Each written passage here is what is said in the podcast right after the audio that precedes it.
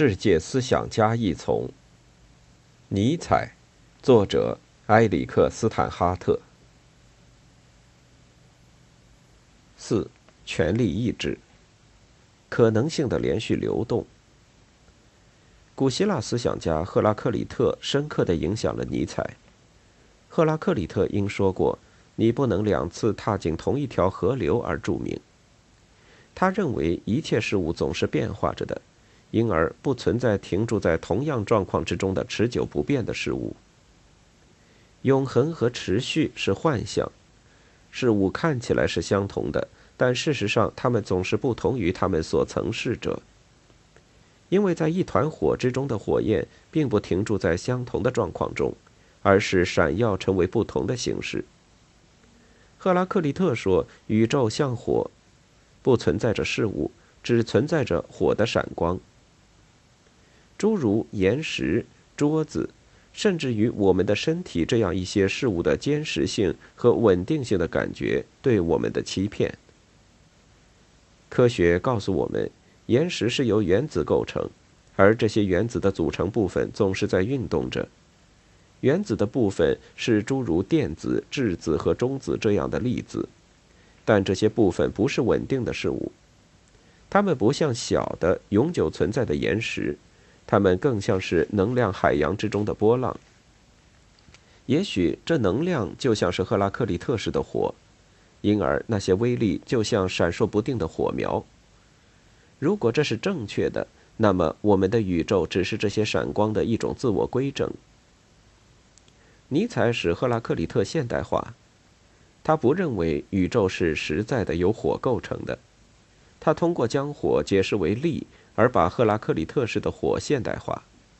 尼采说，不存在着不变的存在，相反，只存在着转化生成、连续的变迁，禁止我们去谈及个体等等。存在的数目自身就在流动之中。尼采认为，这种流动是连续的。它绝不会从一个安排过渡或越过到另一个那里，相反，它像液体的火平滑的流动。如果你孤立或隔开这个流动的任何两部分，譬如此处或彼处，或者此时和彼时，在你隔开的部分之间仍然存在着这个流动的其他部分的流动。在这个意义上，这个流动是连续的。你永远不能够全部的分割这个流动。你不能把它劈成或切成两半，因为在切口处总有一些未分开的流动，在结合你力图分开的部分。这个流动就像一个流畅而不可分的海洋，一个无缝的大泉。它是一个连续的、同质的、未分的和不可分的流。在这个流动之中，不存在着原因和结果，不存在着充当原因的存在，只存在着力量的流。当我们说这是原因，而那是结果，我们错误地把这个流动分割成两个孤立的片段。我们认为在这两个片段之间不存在着任何东西，但在原因和结果之间存在着我们未注意到的无限多的过程。尼采从赫拉克里特那里获得了流动的观念，他又从17世纪德国思想家莱布尼茨那里获得了连续性、平滑性和无系性的观念。莱布尼茨认为宇宙是连续的，他认为物质宇宙通过他称之为单子的极小的微粒的互相作用而产生。单子就像几何学的点，它们在空间中是无限微小的。空间为单子所充满，空间如此紧密地塞满了单子，以至于在任何两个单子之间都存在着另一个单子，就像一条直线上的任何两点之间存在着另一个点。在单子之间不存在着间隙，没有单子正在从这个宇宙中遗失。一个单子能够存在的任何地方，就确实的存在着某个单子。单子的集合是没有任何间隙的一个全体，一个完全的全体被称为一个充满。莱布尼茨亦有一些赫拉克利特式的观念，每个单子都像一个微小的赫拉克利特式的河流，存在着在单子之中持续着的时间之流。尽管单子它自身不变，单子持续存留，它们是持续的事物。它们跨越时间保持它们的同一性，不过单子的内部细节改变了，并且它们连续的转变。时间在单子内部燃烧，它们是赫拉克利特式的火焰的小火球。不存在同等的事物。既然现实根本上是流动，就不存在着在比一瞬间更长久的时间中同等于其自身的事物，不存在持续的或持久的事物。在时间的任何绵延，或者在空间之中的任何变迁当中，无物是自我统一的。因此，仅仅在一点一瞬期间，仅仅在此时此地，x 等于 x 是真实的，因为 x 不是一个存在，而是一个生成转化，一个事件，火的一闪，闪电的一闪。不存在事物。只存在事件，这些事件是力的点瞬，这一力就在此时此地，没有两次力的点瞬是同一的。在宇宙之中，仅仅存在着每个个体的一瞬，不存在着同一事物的许多瞬间。多元性的假设总是预设不止一次的发生的事物的存在，但确切地说，在此。谬见已经把握住了统治地位，因此绝不存在着同一事物的多次发生。每个物理事物都是唯一的，并且在宇宙之中确切的只发生一次，这是确实无疑的。一片叶子绝不会和另外一片叶子全然相同，尤其是我们的生命是宇宙的独一的部分，并且不会多次发生。每个人打心底里都彻底的明白，作为独一者，他在世界上将只有一次，并且将不会有想象的出来的第二次机会，能聚合出像他那样的一个统一体，如此奇异的杂色的一个实景物。所有我们的行为，总而言之是无比私人、独一，并且无限个体的。尼采说：“纯粹生成转化。”暗示了不存在着能够经受空间和时间之中的变化，而本身的同一性不变化的可能。尼采的这个推究是正确的，但是不存在着同等的事物的观念并非尼采原创。再一次，这是莱布尼茨的观念。莱布尼茨说，没有两个单子是完全相同的，它们全都是相异的。然而，莱布尼茨没有把他的单子理论推进到足够远。单子在空间中是最小限度的延展的，但在时间之中却是最大限度的延展的。莱布尼茨本应该说，单子在空间上是无限小的，并且在时间上也是无限小的。尼采通过重新采用其赫拉克里特式的精神。来将莱布尼茨的单子观念推到其逻辑上的极致。他说：“我们可以冒险在一种相对的意义上去谈论原子和单子，并且这些不是持久的事物，而是事件。莱布尼茨的单子像闪烁的小火球，而尼采的事件就是火焰的闪光。尼采的事件是在空间和时间中最小限度的延展的。”事件在一个充溢的空间中被紧紧地挤塞在一起，没有任何力的点瞬正在从这个世界遗失。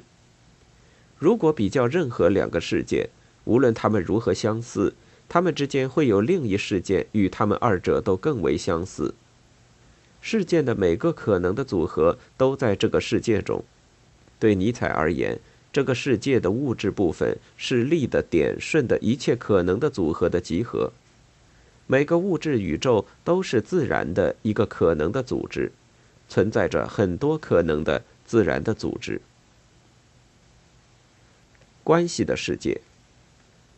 关于关系的最强大的事实之一就是，虽然参与到那些关系之中的事物改变了，这些关系可以保持相同。例如，假定你正在玩跳棋游戏，从一个跳棋盘上的标准的初始布局开始，你和你的搭档根据通常的规则一步棋接一步棋的走。唯一不同的是，每走一步棋之后，你就用便士放回你的棋块的原处，而你的搭档则以两毛五分硬币来替换他或他的棋块。这个游戏照例继续，只要他们之间的关系停留在同样状况，事物正在变化着，就无关紧要。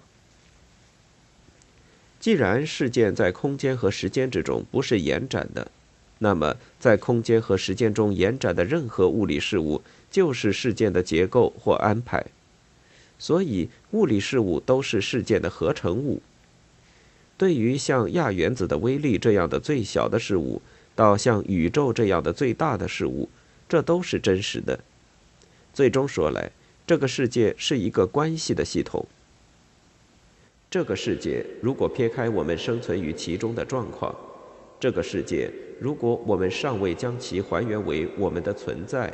我们的逻辑的和心理的偏见，它并非作为一个自我的世界而存在的，它本质上是一个关系的世界，它的存在本质上不同于任何的点，它强迫每个点，每个点则抵制它，这些即压迫和抵抗，总体说来，在每种情况中都是十分不和谐的，没有两个事件是相同的，因此。如果在存在之中存在着任何同一性或统一性的话，它只在事件的复合体当中发生。事件绝不相同，尽管事件的安排和结构有时相同。任何物理整体的部分在不同的地方或时间绝不相同。但既然每个整体是部分的安排，那么即使它的部分不同，整体还能够是统一的。物理整体从原子到身体到宇宙，是既在空间之中又在时间之中改变的事件的复合体。既然事件在空间和时间之中变化，而又保持事件间的关系是可能的，那么保持这个复合体的结构，并因此有一个好像是在空间和时间之中延展的事物，就是可能的。我们忘记了物理整体是安排的，我们错误地认为。它们是实体单元。自然科学是仅仅关乎关系的一种理论，一切自然法则都仅仅是 x、y 和 z 之间的关系。我们把自然法则界定为一组 x、y 和 z 之间的关系，我们转而只能在与其他组的 x、y 和 z 们的关系之中，了解这组 x、y 和 z 之间的关系。像这样的自然法则对于我们是什么？我们并非了解它的自为本质，而只是了解它的作用效果。这意味着它和其他自然法则的关系，而其他自然法则转而也仅仅被我们当作是一系列的关系。因此，物理宇宙是事件之间的关系的系统，是不同点顺的力的互相连接的网络。为支配一切事物的权利而奋斗，尼采说：“这个世界是权力意志，并且此外无他。”为了搞清楚这是什么意思，假定我们从这个理论即权力意志是某种暴君式的自我中心的欲望，即一种人们不得不支配或统治别人的欲望开始。如果这种奋斗有一个解释，那么它不是根本的。并且，因而只是权力意志的一个表现，而不是权力意志本身。人们为取得支配别人的权利而奋斗的政治理论，并非源自尼采，它像历史本身一样古老。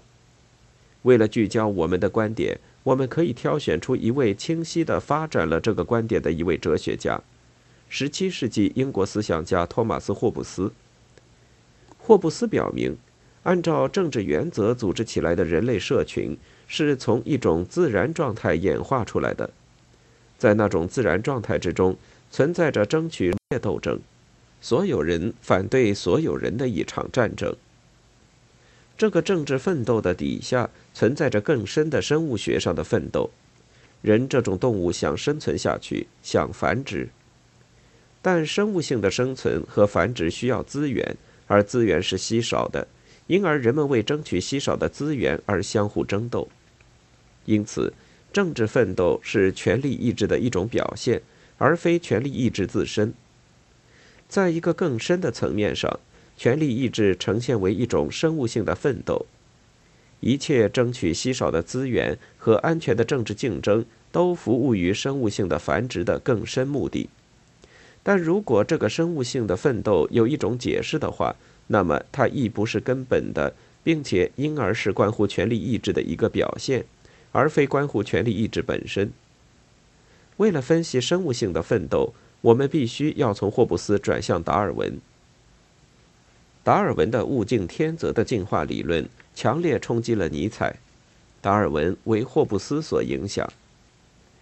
在《物种起源》中，达尔文把霍布斯的观念，作为所有人反对所有人的一场战争的自然状态，应用于由生存着并繁殖着的有机体构成的整个宇宙。每个有机存在物为了按照几何比率增加而奋斗着，每个有机存在物。在他的生命的某个时期，在这年的某个季节期间，在每一代期间或者时时，不得不为生存而斗争，并不得不经受巨大的毁灭。当我们反思这场斗争，我们可能会以这样一种完全的确信来安慰我们自己：即自然的战争不是持续不断的，恐惧不会被感觉到，死亡通常是迅速的。而强壮者、健康者和幸福者存活下来，并且繁殖。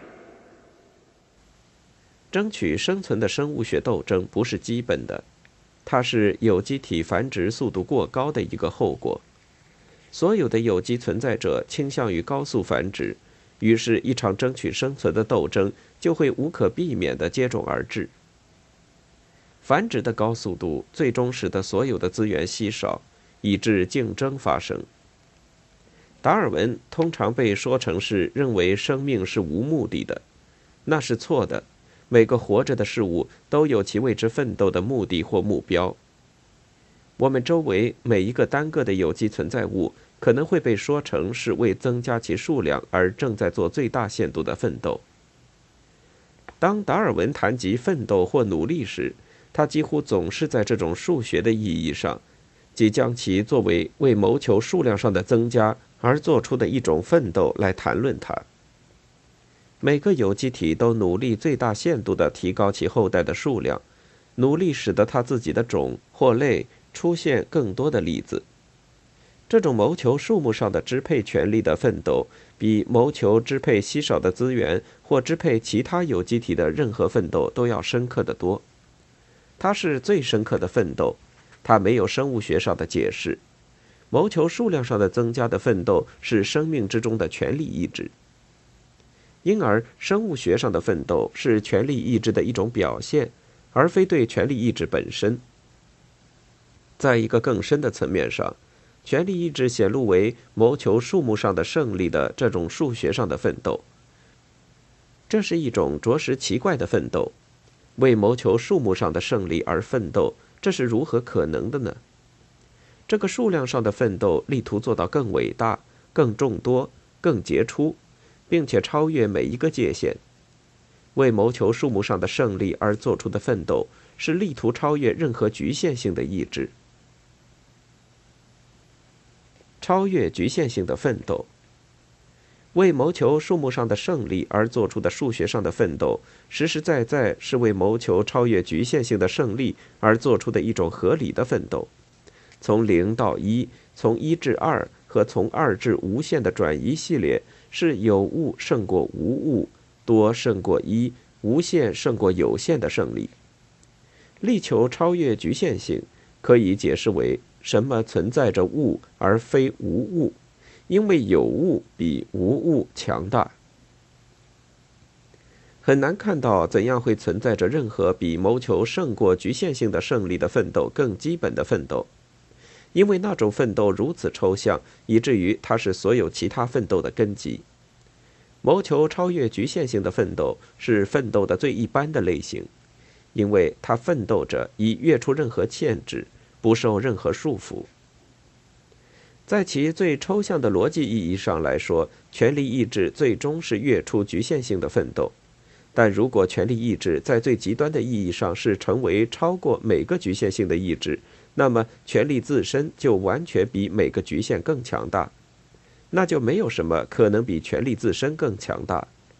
权力不是胜过或此或彼的事实的权利，它是胜过一切可能的事实的权利，它胜过可能性本身，它是使得每个可能性成为现实的权利。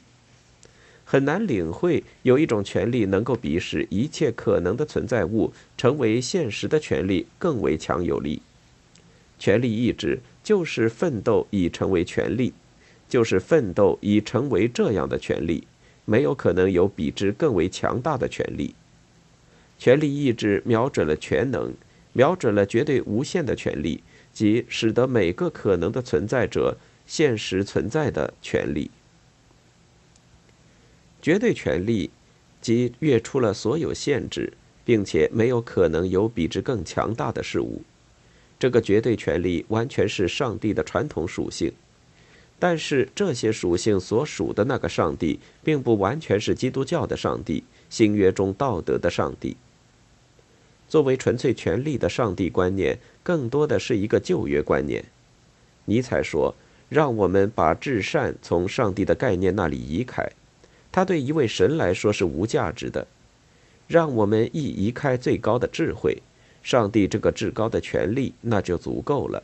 一切事物都随之而来，这个世界随之而来。不过，仍旧，尼采并不真的认为上帝是权力，更准确地说，他认为权力是神圣的。